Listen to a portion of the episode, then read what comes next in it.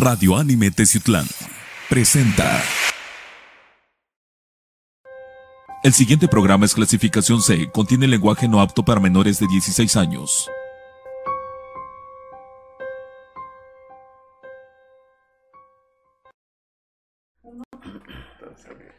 Amigos, ¿qué tal? Amigos de Confidente en la Oscuridad, sean bienvenidos a una aventura más, un nuevo programa más muy especial, invitado de lujo, lo teníamos que traer y ahorita vamos a platicar con él. Mi nombre Rubén Canela, me da mucho gusto que estén con todos, todos nosotros a través de todas las plataformas de Confidente en la Oscuridad, a través de todas las plataformas de Radio Anime Teciutlán. Me da mucho gusto, mucho gusto saludarlos a lo largo y ancho de la República Mexicana, en todas partes del mundo, Centro, Sudamérica, Norteamérica, partes de Europa, Italia, España, Francia, que nos ven y nos escuchan a través del podcast. Un enorme abrazo para todos ustedes. Román, ¿cómo andas?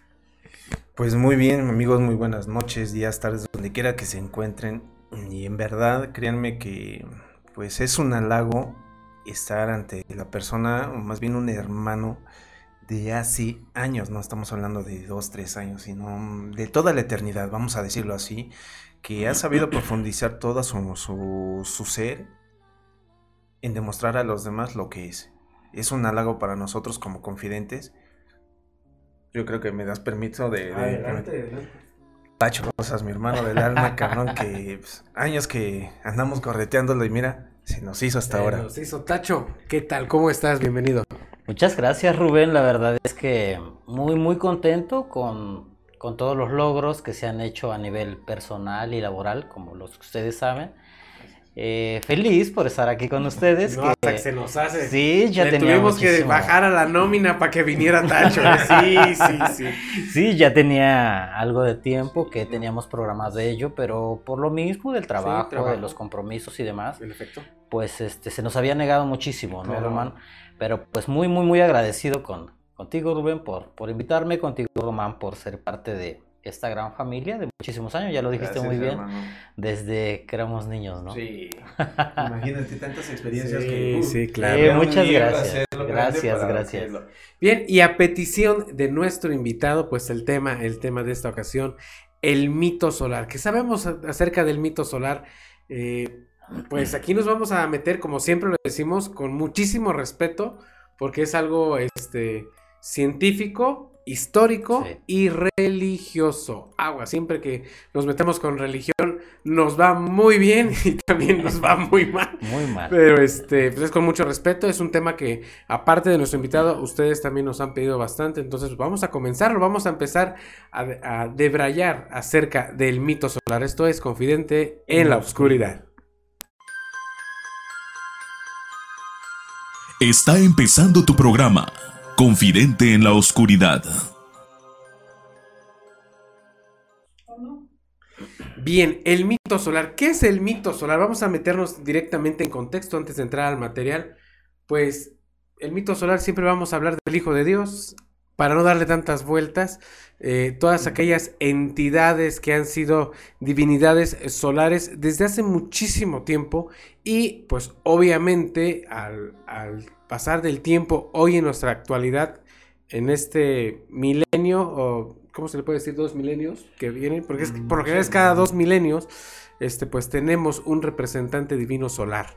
Entonces vamos a empezar a hablar de todos ellos, pero bueno, tú, eh, tú Tacho, que ese tema, te lo juro, yo sé que lo traes bien, bien estudiado. El mito solar atrapante, ¿no? Es fascinante, ¿no? Pero como lo dices tú también al mismo tiempo como que muy contraproducente, porque pues de cierto modo también hay personas que quieren saber mucho más sobre el, sobre el tema, algunas otras que despiertan, que quieren investigar más allá todavía, que quieren tener todos esos datos científicos relacionados a para poder tener pues ese documento en la cabeza, ¿no? Pero por otra parte también esas personas que yo no tengo absolutamente nada en contra de ellos, pero también tienen ese derecho de pensar pues diferente, ¿no? Y el mezclarlo creo que con la una parte de ficción, realidad, religión, pues ya lo dijiste tú, espero que sea así como que muy sabroso, ¿no? Sí, y esperemos que, les encante. Ahora, vamos a empezar con la primer controversia. Todo el mito solar se basa en historia. Historia, ok. Y cuando llegamos al catolicismo, ya no es historia. ya es otra cosa. Entonces, pues vamos a empezar, ¿no, Pues sí, amigos, yo creo que en esto estamos hablando de un mito que el cual este han sido en todas las ¿cómo decirlo? Culturas. Todas las culturas que han estado prevalecido antes de lo que es la era católica, ¿no? Claro, sí. Entonces yo, este, hay muchas personas, como tú acabas de comentar, que están escépticas, hay otras que están en, o- en oposición, ¿por qué? Porque Claro. divagamos eh, en la creencia que nos han inculcado ciertas personas para no hacer crecer más nuestro espíritu, nuestra alma, nuestro Claro. conocimiento, ¿no? De acuerdo a, ¿no? A- De acuerdo a, al- al- a la creencia de cada quien, ¿no? Pero ves que la mayoría, o más del 70% nos ha, sido regado por la, lo que es la creencia católica, ¿no? En el cual, pues, hemos contrarrestado muchas Ay, cosas bueno, en las cuales que nos ha ido un poquito bien, ¿no? Sí, bueno, pues vamos a empezar con nuestra excomunión. vamos, vamos a ver nuestro primer material y enseguida regresamos, confidente en la oscuridad. El siguiente video hablaré de el dios Sol, una entidad que podemos encontrar en cualquier rincón de nuestro planeta, no importa el tiempo o el espacio en el cual haya florecido alguna civilización, siempre encontraremos al dios Sol.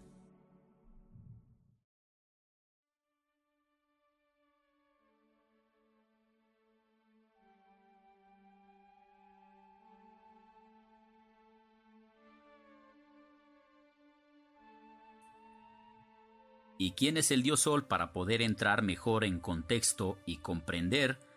Pues el dios Sol es aquel que se presenta como el dador de la luz, el que por las noches lucha para que se pueda crear el día, se presenta como el rey de reyes, el salvador, y muy importante para poder identificarlo, que opta esta entidad por hacerse de un cuerpo físico en este planeta a través del vientre de una mujer virgen, o cuando menos que sea del vientre de una mujer, pero ser concebido de una manera milagrosa, como en el caso de el dios Sol azteca, el dios Huitzilopochtli.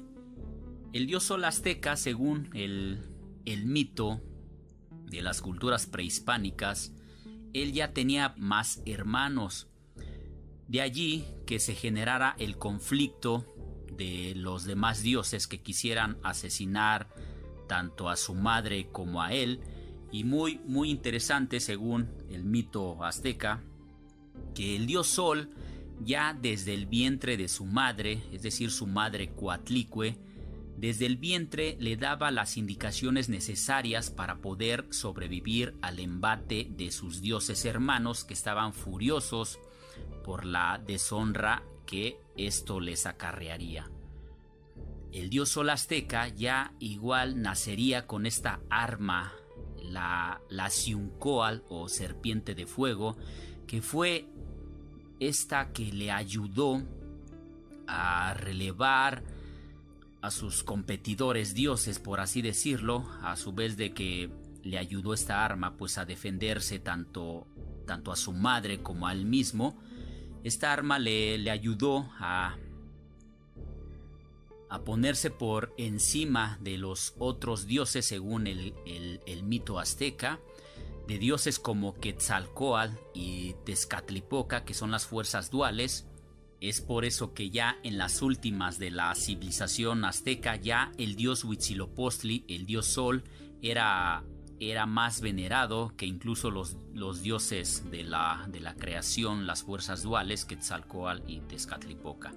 Algo muy interesante aquí a mencionar, un poco de la cultura sumeria, algo muy parecido pasó con el dios Marduk. El dios Marduk también tenía una arma que fue la que le ayudó a, re, a, relevar o a ponerse por encima de los dioses, de los dioses duales de la creación de la mitología sumeria, que son los dioses Enki y Enlil. Esta arma del el dios Marduk, pues lo puso como el rey de los dioses. Y también muy, muy interesante que el dios Marduk también está relacionado con el dios Sol Samash o el dios Utu. En algunas ocasiones los historiadores dicen que Samash, Utu o Marduk son la misma entidad.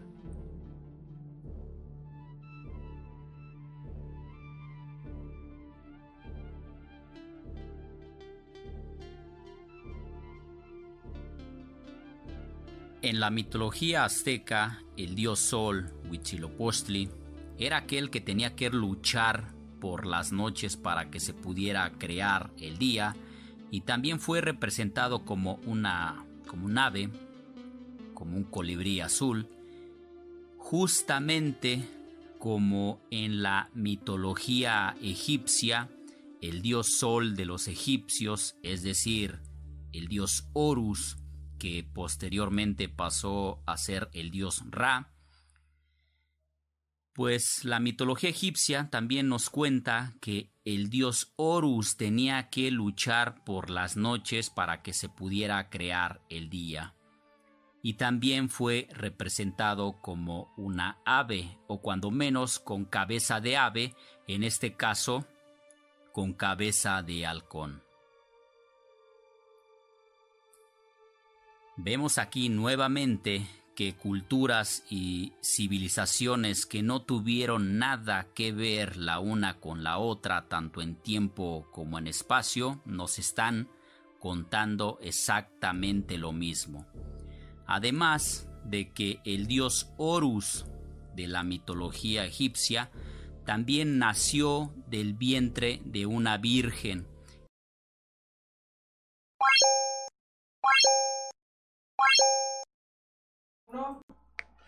Bien, pues acabamos de ver, pues, de entrada dos culturas. Dos, tres culturas, perdón. En, en la que la similitud. Vamos a, finalizar con lo, con lo, religioso, ¿de acuerdo? Ahorita estamos viendo realmente historia, porque esto es histórico, o sea, está, está documentado, está grabado en roca. Entonces, esto, esto no es una mentira, no es una ficción, como del libro que vamos a hablar al final. Pero bueno, a ver, es que obviamente, como lo, como lo estamos comenzando, ya sabemos técnicamente cómo lo vamos a terminar, ¿no? Pero a ver, hablemos de la cultura azteca.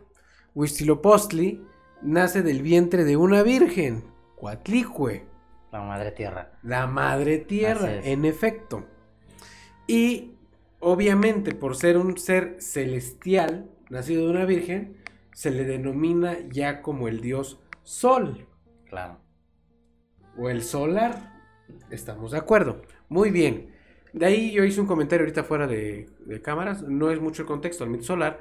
Pero ya después en la pelea de Huitzilopochtli con los hermanos me sonó mucho como a la cultura griega de, Dios Zeus y los hermanos contra, este, contra su padre y todo este rollo. Se me sonaba más como las batallas olímpicas o la famosa gigantomaquia. Bueno, pero es que ahí vas por esa parte, ¿no? Porque eh, irradia este, envidia de varios dioses, que es lo que tú decías, ¿no? Que, por ejemplo, en Grecia estamos Zeus, Ares, Poseidón, que son los más importantes, que representarían lo que es la tierra, el aire y que sería el otro, el inframundo, ¿no? El infierno. Aquí, va, aquí va la pregunta, permíteme. Aquí va la pregunta para nuestro invitado, porque ya nos vamos a empezar a poner este a echarme la culpa no no no, no vamos a para eso, para, eso Tacho, Tacho, el mito solar, ok.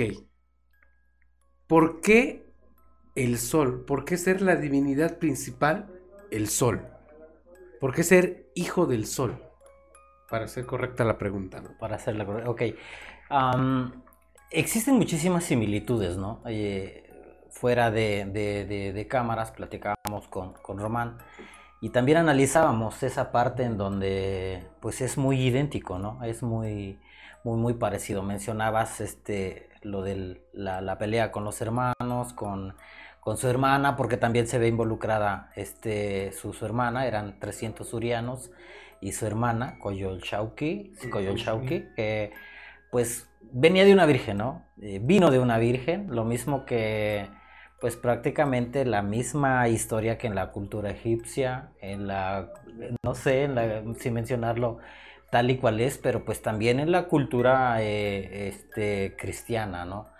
¿Por qué del sol, no?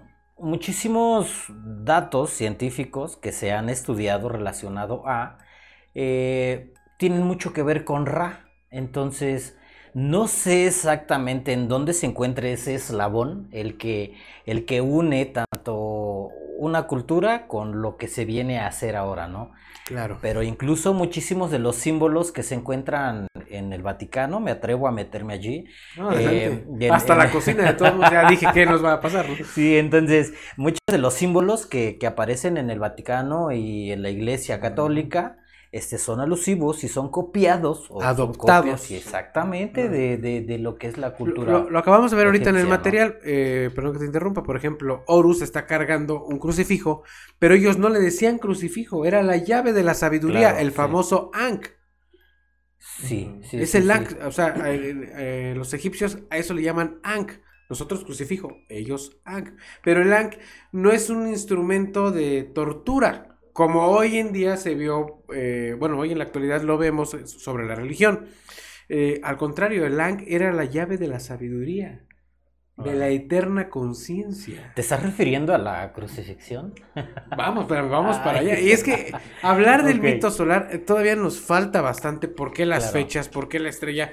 ¿Por qué definitivamente eh, todos los salvadores? Porque es algo también que tiene muy similar el mito solar. Sí, todos claro. son Y es salvadores. que estamos, estamos hablando y sería eh, cuestión de decirlo prematuramente, pero crean, eh, es- estamos creando, o creí, creamos un mito, ¿no? Un mártir, Ajá. de- dependiendo de cualquier cultura, ¿no?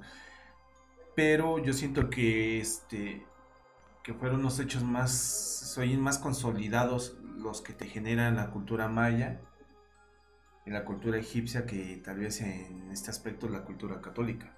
Claro. Bueno, bueno, sí, es sí, que sí. ahí perdón que te corrija, o sea, eh, el- es que lo dijiste mal, eh, el catolicismo no es una cultura, es una religión.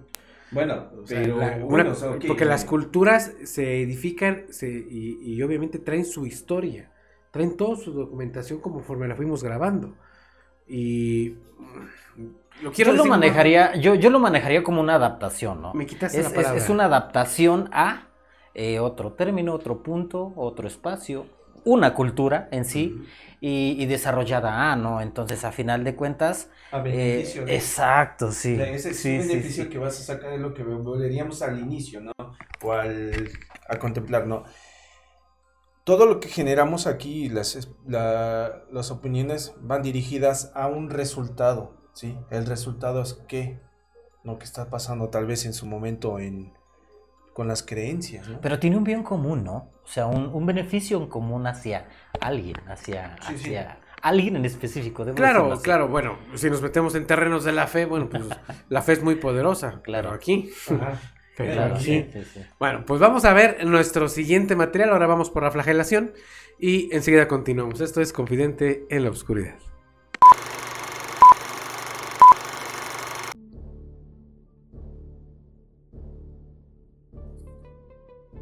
Pasaré ahora a hablar del dios Krishna de la mitología hindú, que junto con el dios Horus de los egipcios son consideradas como las primeras entidades solares que se tenga registro.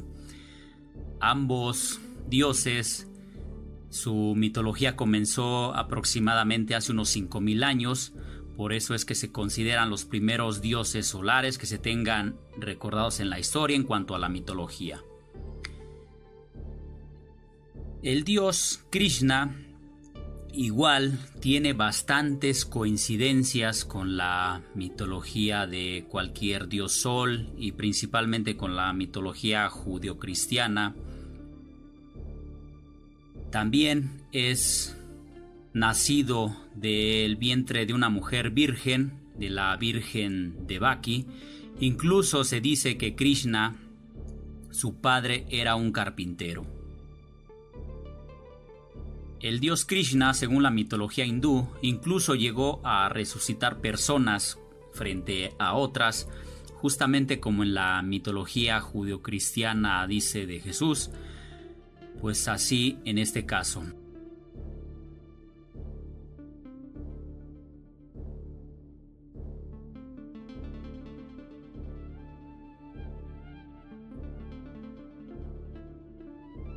Y precisamente ahora quiero pasar a la mitología judeocristiana para hablar de Cristo y para que podamos entender que igual Cristo es un Dios Sol, puedes checar en tu Biblia el pasaje de Juan 9.4 al 9.5, en donde vemos claramente que Cristo le está diciendo a la gente que Dios lo envió para ser el sol de la humanidad. Cristo, como cualquier otra entidad solar o Dios solar, también, como sabes, nació de una virgen. Su nacimiento fue anunciado con el alineamiento de estrellas. También así fue anunciado el nacimiento del el dios Horus en Egipto. Cristo tiene en su cabeza la corona de espinas que representan los rayos solares.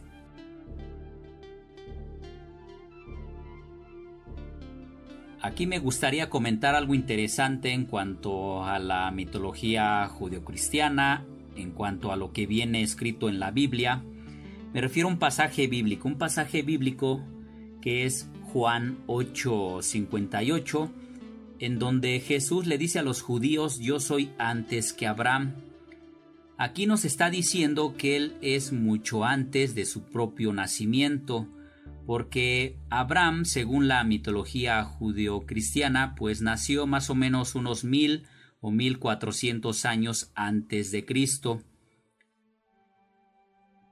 Esto igual me hace recordar la mitología azteca o las mitologías prehispánicas de México, que dicen que el dios Sol, que nació del vientre de una mujer, es parte de los cuatro dioses primordiales que existen desde antes de la creación, desde antes de este planeta.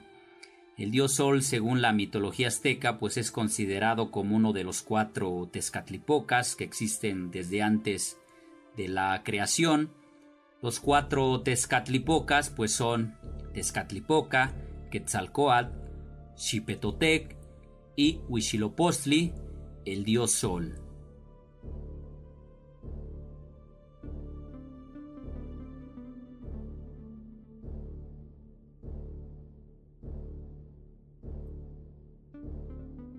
Otros dioses solares que podemos encontrar en otras mitologías por el mundo, dioses importantes, como por ejemplo Buda.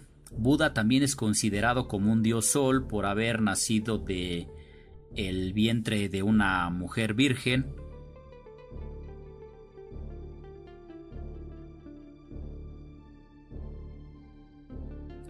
Otros importantes importantes personajes considerados como, como Dios Sol o que por lo menos tienen coincidencias en haber nacido del vientre de una mujer virgen y colocarse como, como mesías, como predicadores, como en el caso de Atis, Dionisio, Mitra, Zoroastro, incluso en la mitología maya también allí podemos encontrar una coincidencia con el dios Sol, Hunatpu, que nació del vientre de una mujer virgen, en este caso de la Virgen Iskik, una virgen adolescente como lo marca el sagrado libro de los mayas, el Popol Vuh. Hunatpu nació al igual y al, mismo tiempo que su hermano tiene un gemelo, un gemelo, por eso esto se considera en el sagrado libro del Popol Vuh como los gemelos mayas. Uno fue el dios Sol, Hunatpu, e Ishbalanque se consideró como el dios de la luna. Aquí la coincidencia también no solo es que ambos hayan nacido de el vientre de una mujer virgen, que también hayan resucitado muertos en frente de otras personas, como lo dice claramente el sagrado libro del, Popol Vuh de los mayas, sino que se sacrificaron también por la humanidad, en este caso arrojándose al fuego. Verdaderamente interesante La mitología la conocemos, sabemos que es mitología y ya. Lo interesante, lo raro, es que nos estén contando exactamente lo mismo, las mismas entidades, pero con otros nombres. Podemos ver aquí una extraña intervención. Unas personas pensarán que es intervención divina, otras pensarán que es intervención extraterrestre, como en el caso de su servidor. Yo pienso que hemos estado siendo manipulados por entidades no humanas, entidades extraterrestres, que manipulan a la humanidad ya sea para bien o para mal desde hace miles de años.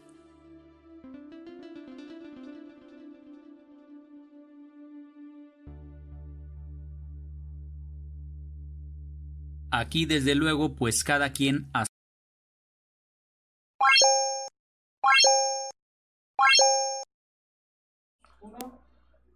Bien, pues ya aquí ya nos metimos de lleno con, con cultura y religión. No quiero que suene así como que confrontados a cultura contra religión, pero es que en la cultura, como lo acabo de mencionar hace unos momentos, pues tenemos todo documentado, por eso es cultura.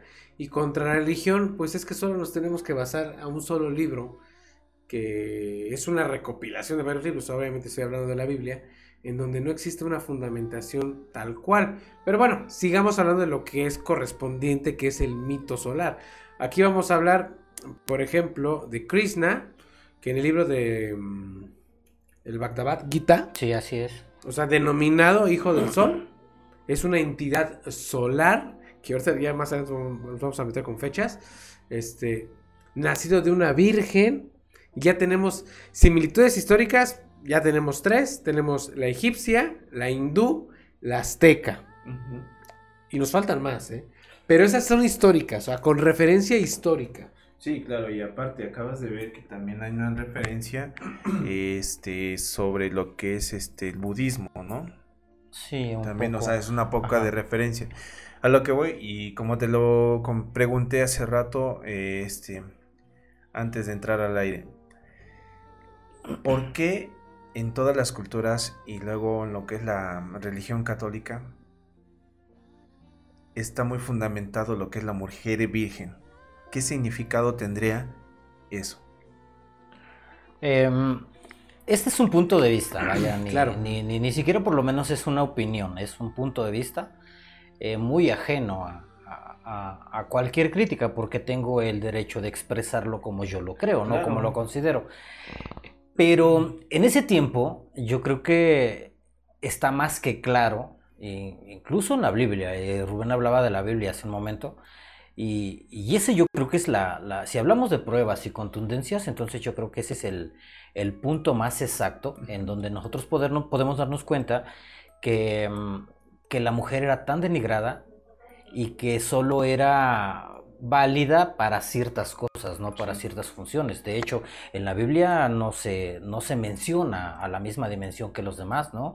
Se le podía apedrear, se le podía este, matar si es que no era virgen. Entonces, tomando en cuenta que el nacimiento de una persona, eh, porque si vemos que existen esas similitudes como Cristo, Krishna, todo eso que sigo pensando que es una adaptación a, a una adaptación más moderna de El lo papá que de era. Krishna Sí, claro. era carpintero. Eh, Y por supuesto venía de una mujer virgen, ¿no? Exactamente. Y Entonces- también se llamaba José. Tenía que, repito, es un punto de vista. Yo creo que como es el vehículo por el cual nosotros llegamos, tendría que ser un vehículo de calidad.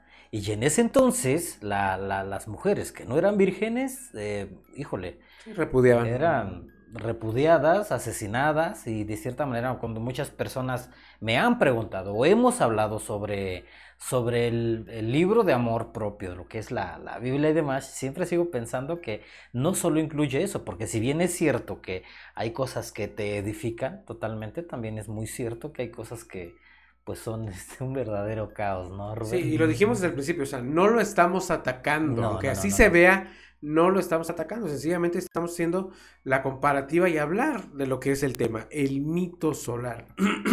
Entonces, tenemos bastantes similitudes que pues dirían, oye, y de verdad, ¿qué onda con la Biblia, no?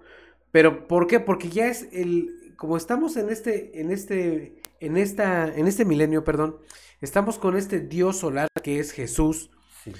pero tenemos las referencias históricas anteriores. La pregunta es, ¿de dónde sale la historia de Jesús? Si, si solo tenemos, pues, referencias muy vagas, porque recuerden, eh, y esto sí es real, eh, la Biblia está escrita de varios libros, de varios autores, que no tienen una fundamentación como tal. Es- sin querer, ahorita nos estamos dando cuenta que probablemente, como nos dijeron allá en Controles, puede ser un remake.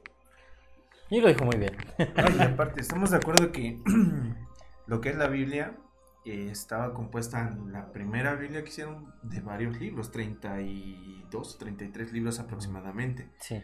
el cual lo redujeron a nueve libros parece que. Algo, algo así. Ahora, El detalle es este, la- eh, la- perdón la- que te la- interrumpa. La que te iba a decir es esto, ¿no?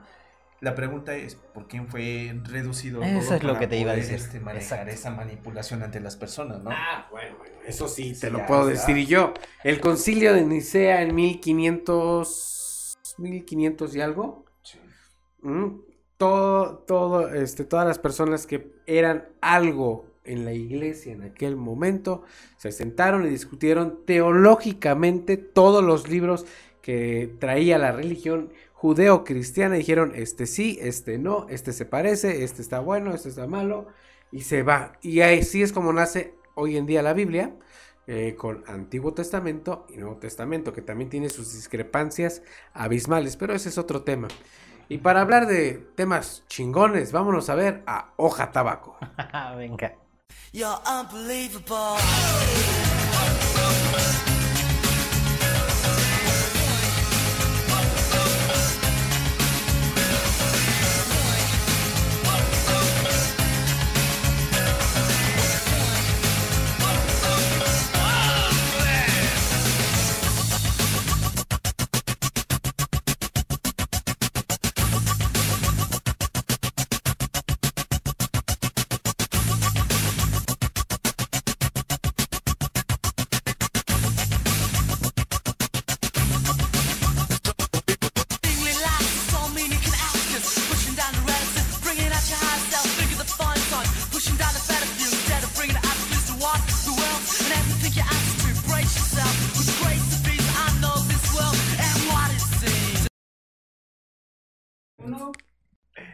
Pues bien, visiten Hoja Tabaco Tattoo and Piercings. Arte en tu piel. Y tenemos al artista aquí con nosotros. Muchas gracias, gracias. Tacho, por pues todo, dinos, ¿verdad? dinos, ¿qué onda con Hoja Tabaco? ¿Cómo te va la chamba? ¿Cómo van los diseños? Cuéntanos algo más.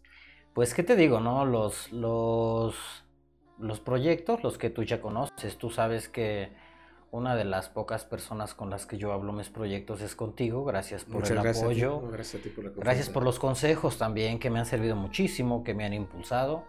Este sigue pendiente, se, se complicó un poco de acuerdo a, a lo que se ha venido presentando, que también ustedes lo saben.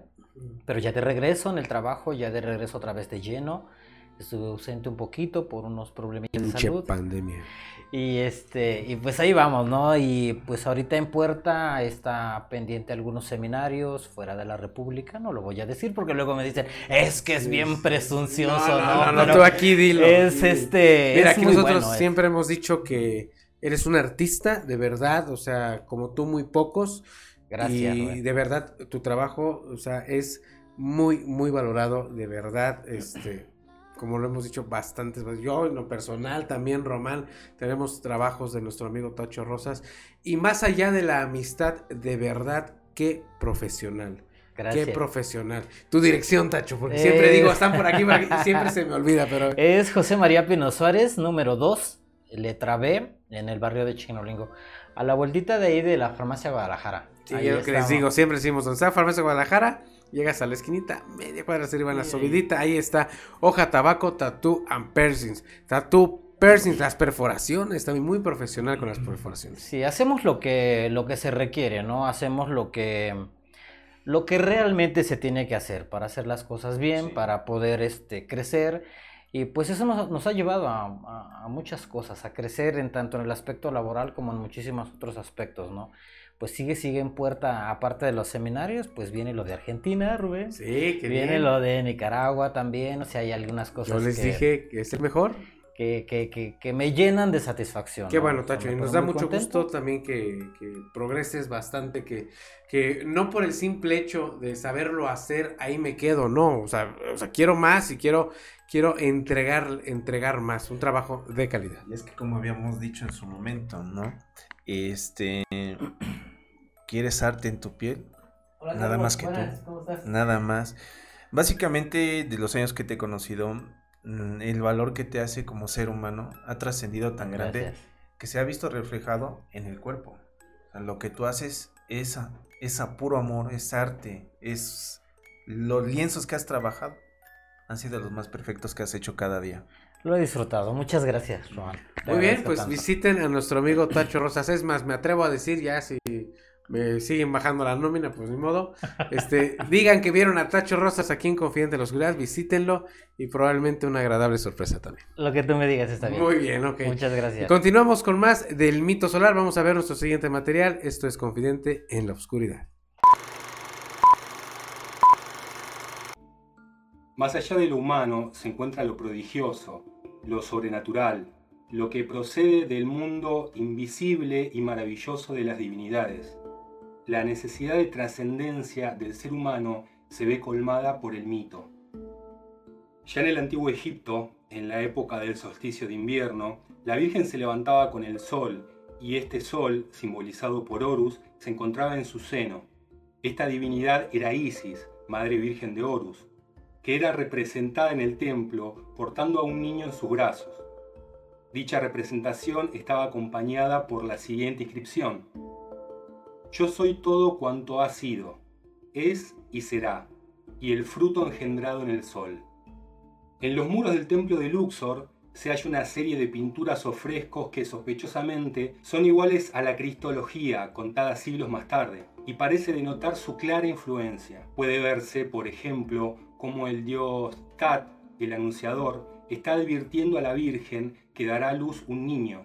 En otra escena puede verse al dios Knep, que fecunda a la Virgen con el Espíritu Santo, dando así cuerpo a la Inmaculada Concepción. Más tarde vemos el cuerpo del recién nacido sentado en un trono y recibiendo los presentes de tres espíritus, equivalente a los reyes magos del cristianismo quizás, a la vez que es adorado como el dios sol encarnado. Recordemos cómo la Biblia cita la famosa estrella de Belén que indicaba el lugar del nacimiento del Mesías.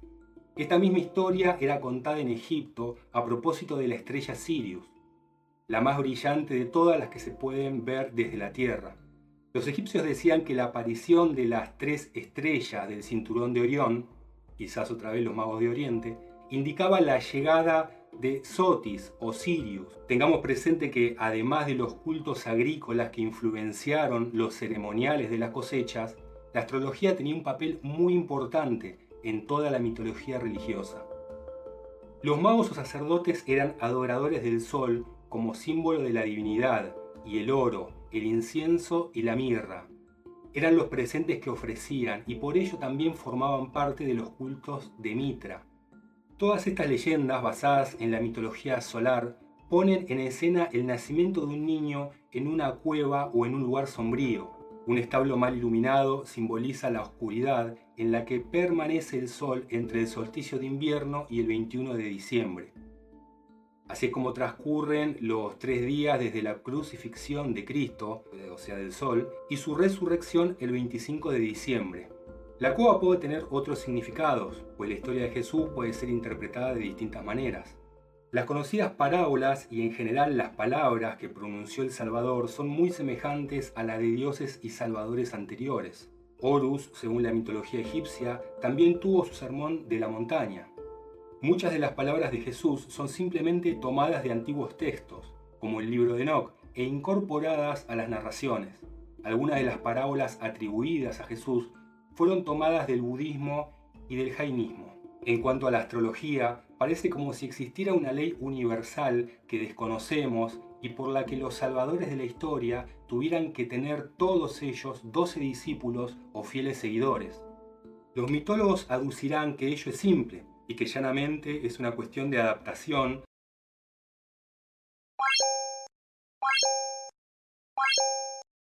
eh, si quieres, esa la podemos tocar. Ya regresamos, es que, híjole, siempre fuera de no, cámara se nos pone tremendo.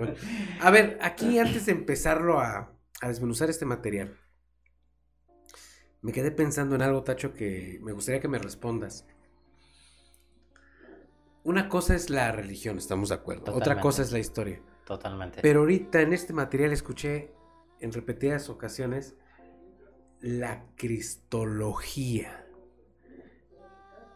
Para mí, para mí, no existe tal cosa. Yo podría decir que, se- que serían fanáticos más allá de la religión.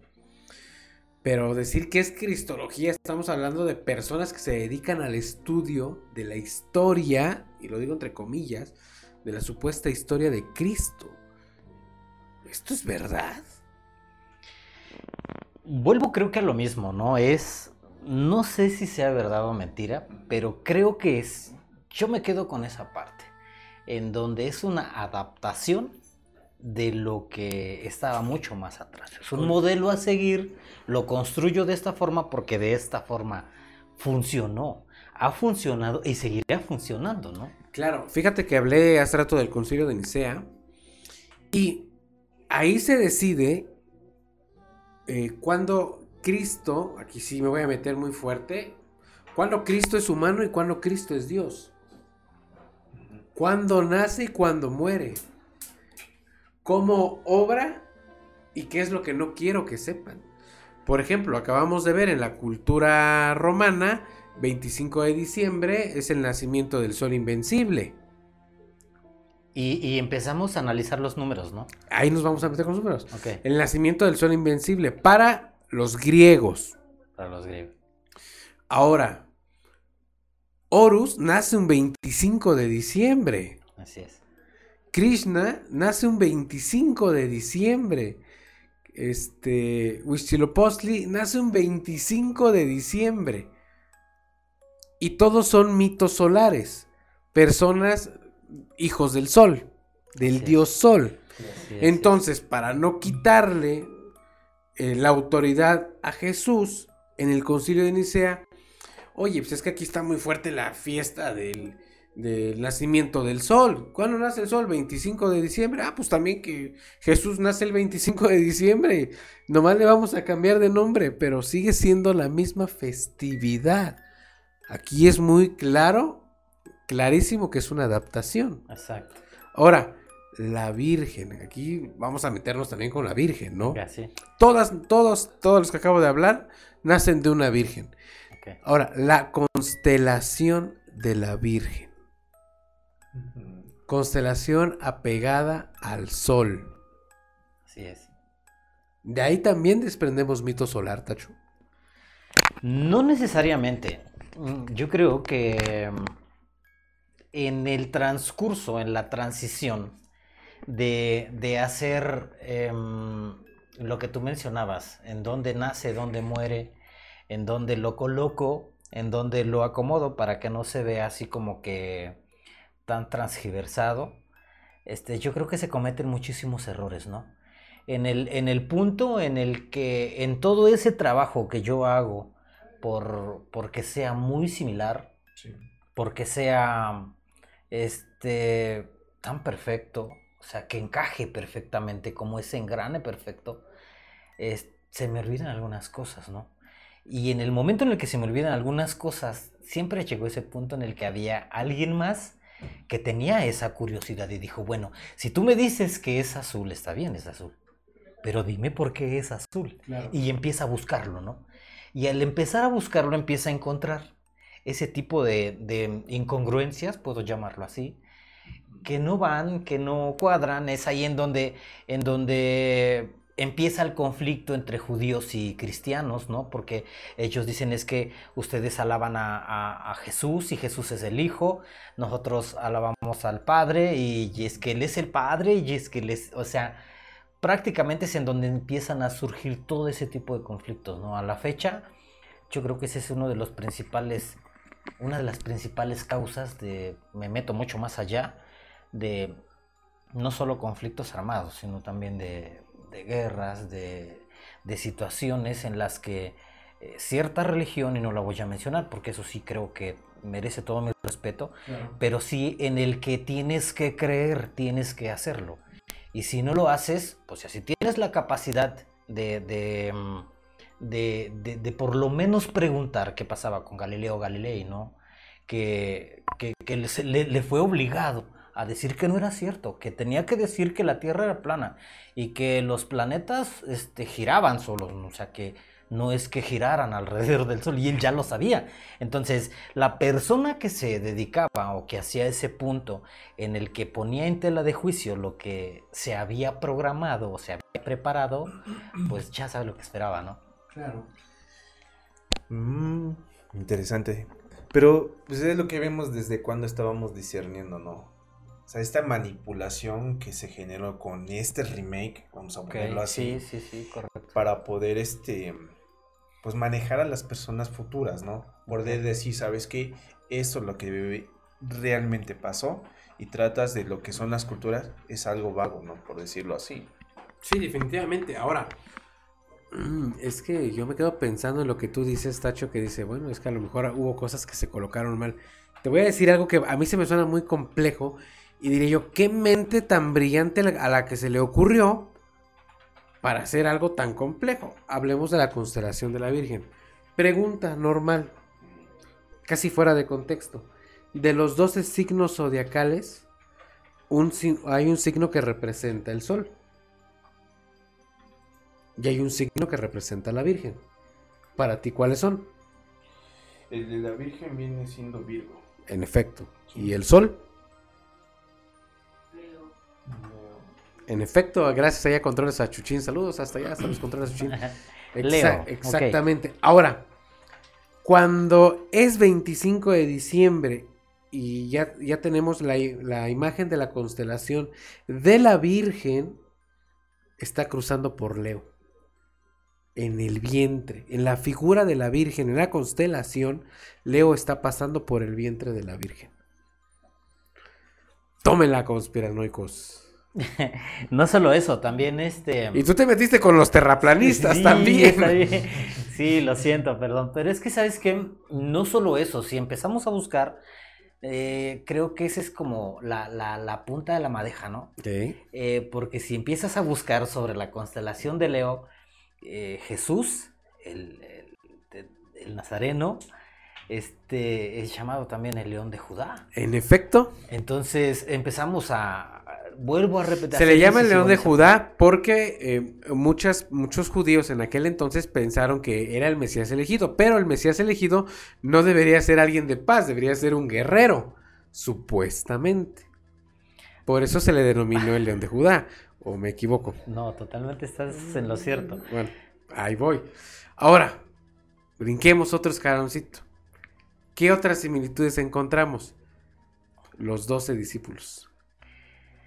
En todo, ¿no? Yo creo que no solo en, en- en- en los discípulos, porque eh, una de las dudas más grandes que surgen en, el caso mío es em, eh, la, la- la- la cena, la, imagen de la, de la última cena, ¿no? Ujú. Aparece con los discípulos.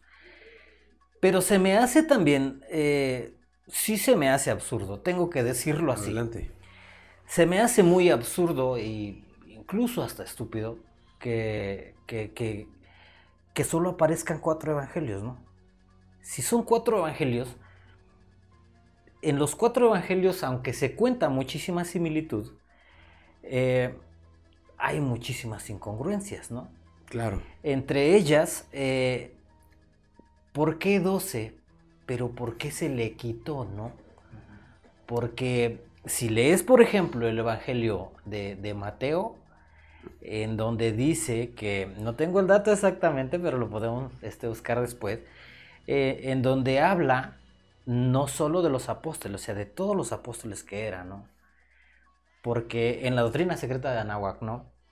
Habla sobre que Jesús era un guerrero. Era un revolucionario que, que traía y el cual fue este, echado prácticamente de, de los judíos y todo lo que conlleva a eso, ¿no? Entonces, porque decían es que el detalle es por qué era tan borracho, ¿no? Porque no solo esa similitud de los, de los 12 apóstoles, sino por qué era tan borracho, por qué convivía con, así lo dice, con Claro. prostitutas y, y- y delincuentes, ¿no? Y la respuesta Mucho fue, yo vengo por los pecadores y no por los justos. Y si lo pues igual, lo mismo, ¿no? Sí. Y, y- y hacían lo mismo, y igual eran 12, ¿no? Todo era 12. Numerología, yo creo que meterse en numerología es así como que un tema que no es muy lo mío, pero, pero sí está considerado. ¿Tú qué opinión tienes respecto a los 12 apóstoles? Bueno, es que hay muchas similitudes, como tú lo acabas de decir. Por ejemplo, Horus cuando pasa a Ra, Oh, sí. estamos hablando de la misma persona, nace como Horus, eh, y cuando ya es identi- eh, identidad solar, este, ya se le denomina Ra, y hasta el día de hoy lo conocemos como Ra, dentro de la historia, claro. Tenía 12 seguidores, ni siquiera discípulos, Sí. seguidores que le llamaban maestro. ¿De acuerdo? Y dices, ¿por qué 12? A lo que voy en la similitud es que, perdón por la palabra, es que se me vino a la boca y yo cuando lo tengo aquí lo tengo que sacar. perdón. Claro, sí, sí. o sí. sea, pues ya estamos ahí, ¿no? sí, pues sí, ya venga. o sea, ¿a huevo 12? O sea, ¿a fuerza 12? ¿No podrían ser 15 o 4? No lo sé. O tres o cien. O- exactamente, ¿no? Es como decir, hablemos de, eh, de, de un sermón de Jesús. O sea, si tú le das un sermón a cientos de gentes, ¿por qué nada más te siguen 12? ¿O por qué son 12 los elegidos? Vayan y hagan milagros a través del mundo para que todos se, este, sepan la conciencia del Padre. Que a todos nos ama, sí, eso, eso ya lo sé, lo dicen las escrituras. Pero ¿por qué 12? ¿Por qué tú no puedes obrar un milagro? ¿Por qué yo no lo puedo hacer? ¿Tú qué opinas? Pues fíjate que es muy vago lo, esta similitud, ¿no? Yo creo que es para mantener fija la, la- la postura de- del, del ser sol que están manejando, ¿no? Para que tengan una credibilidad ante las personas que son inferiores a ellos, ¿no? Agarras a 12, tú, por decirlo así, vamos a hacerlo así, tú eres el dios o no, pero tengo que hacer que las personas que estén a mi- alrededor crean lo que voy a hacer. ¿Y qué es lo que tengo que hacer? Buscar a 12, ¿puedo decirlo operadas? A 12 pendejos, ¿sí? Que puedan decir, ¿sabes qué? Sí es él, porque yo lo he visto con mis propios ojos, documentarlo y decir, hace milagros. Yo sí lo veo de esta manera. Entonces dime algo, fíjate qué bueno que lo acabas de decir así. Si tenemos una identidad solar y la iden- identidad, perdón, la entidad escoge a 12 personas, se supone que está repartiendo la luz ahí. Y fíjate, y me meto hasta con el zodiaco, 12 símbolos en el zodiaco, ¿no? ¿Por qué 12? Bueno, entonces vámonos a un dicho muy coloquial. A lo mejor voy a decir una estupidez, pero vamos a... Entonces, ¿por qué dicen que todos tenemos luz por dentro? Todos somos un sol. Todos Totalmente. emanamos nuestra propia energía. Así es, Todos morimos en la noche y, y vivimos en el día. así es. Vamos a ver más similitudes del número 12 en el siguiente material. Esto es Confidente en la Oscuridad.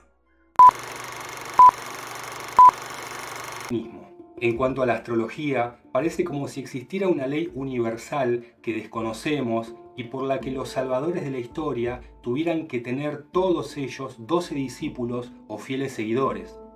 Los mitólogos aducirán que ello es simple y que llanamente es una cuestión de adaptación a los signos zodiacales. Posiblemente sea así, pues la astrología fue la que relacionó a los enviados celestiales con la simbología del firmamento. Nada mejor que unirlos al culto del sol y las estrellas para argumentar su procedencia celestial. Jesús tiene 12 seguidores, al igual que Horus, Buda, Dionisios, Mitra y otras divinidades solares, o incluso el propio rey Arturo y sus 12 caballeros de la mitología celta.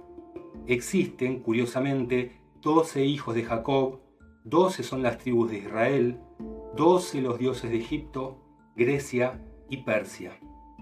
Esta especie de fijación por dicho número se desprende del simbolismo solar, pues los discípulos o apóstoles simbolizan los meses del año y los signos del zodíaco. Los romanos representaban al sol bajo el aspecto de un hombre cuyos seguidores eran los signos zodiacales, el famoso Sol Invictus. Antes de que el cristianismo fuese creado en Roma, en las escuelas de misterio existentes, mucho antes de la llegada de Jesús, el portavoz de la divinidad se llamaba Petrus, piedra, roca. y posteriormente Pedro. Pero esto es solo el principio, pues el mito va adaptándose según los tiempos y con nombres distintos, aunque su simbolismo y significado permanece invariable.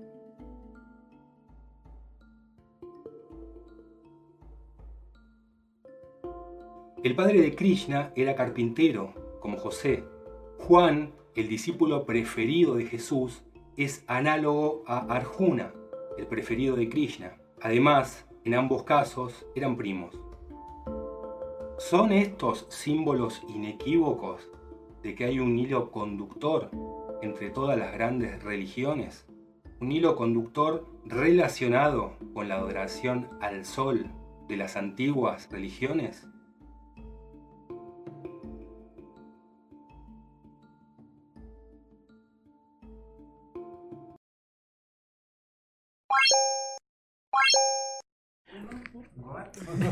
La similitud que acabamos de ver. Y nos faltó por decir muchísimas cosas más. O sea, eh, 12 los caballeros de la mesa redonda del Rey Arturo. Otro número 12. 12 legiones de ángeles. 12 legiones de ángeles. 12 legiones de ángeles.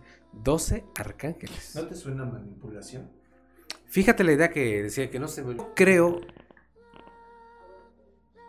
eh, que desde el principio de los tiempos, desde que el hombre tiene conciencia, y abro un paréntesis antes de, conseguir, yo siempre he dicho que el ser humano debe, por fuerza, creer en algo.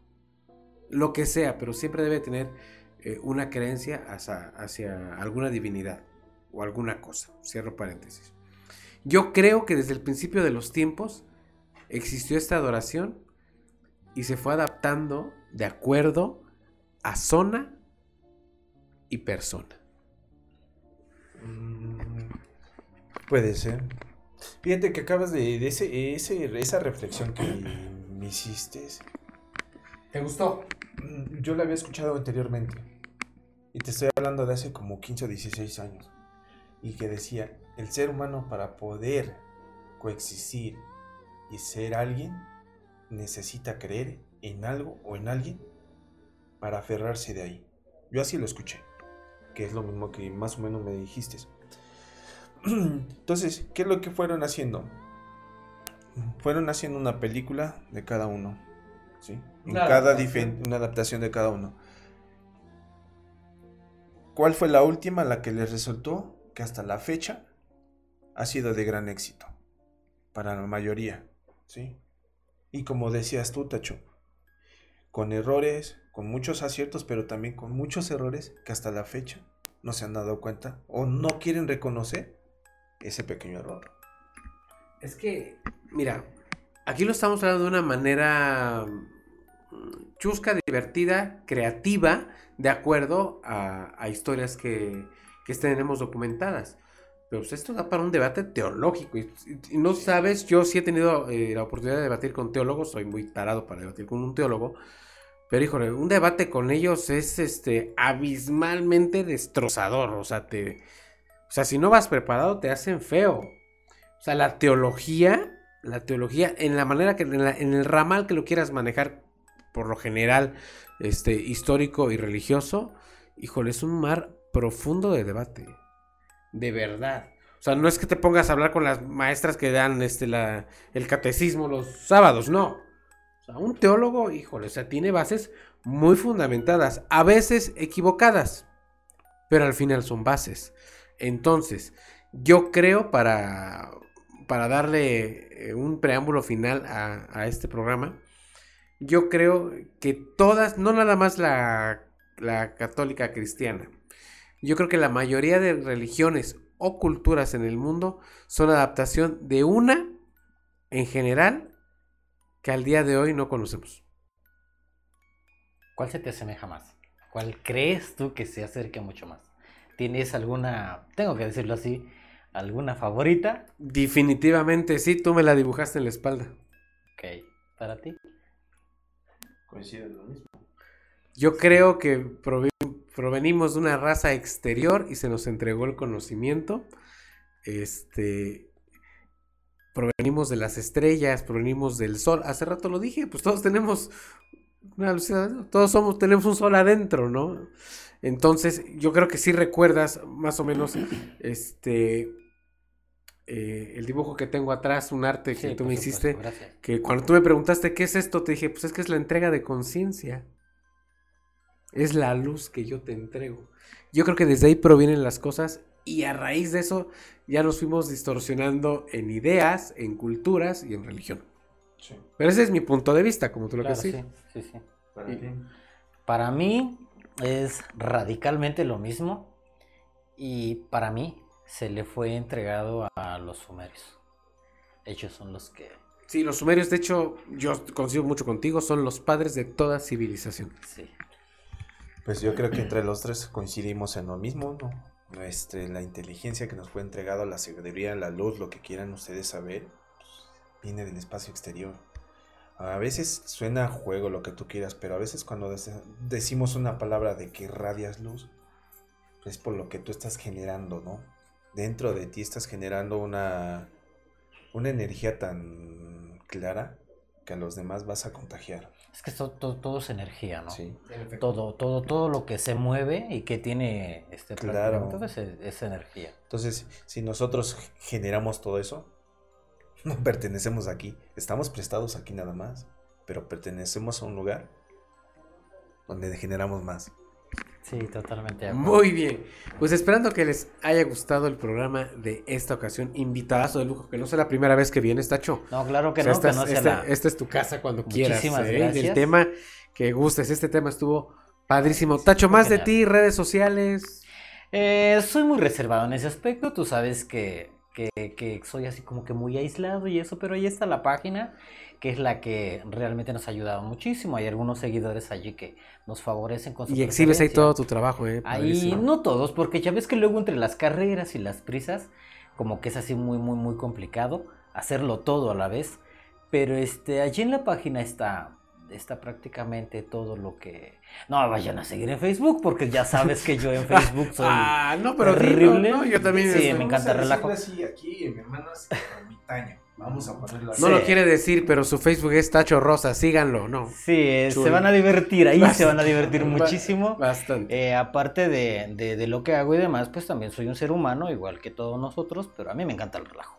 Excelente. Román, redes sociales. Pues las mismas de siempre, ya saben, pues, las dos únicas que hay. ¿no? Pero en verdad, hermano, un pinche. Gracias. estar contigo, Gracias por No, invitarme. ¿sabes qué? Eh, yo le, le doy un aplauso a Tacho. Muchas gracias. Estuvo- Muchas gracias. Estuvo Les padrísimo. agradezco mucho. Sigan a Confidente en la Oscuridad a través de, de todas sus eh, plataformas. Sigan a Radio Anime Teciutlán a través de todas sus plataformas. Síganos a través del podcast, por favor. Escúchenos, descárguenos. eh, ayúdenos si gustan por ahí con un donativo. Estamos en todas las plataformas de, de podcast: Spotify, Evox, Breaker. En todas, por favor. Ahí estamos para que lleven un pedacito de Confidente en la Oscuridad. Eh, mi nombre es Rubas Morch en todas mis redes sociales. Tengo mil millones de redes sociales. Mi nombre es Rubén Canela. De verdad me dio mucho gusto que estuvieran con todos nosotros. Esto fue Confidente en la Oscuridad. Nos vemos en la próxima.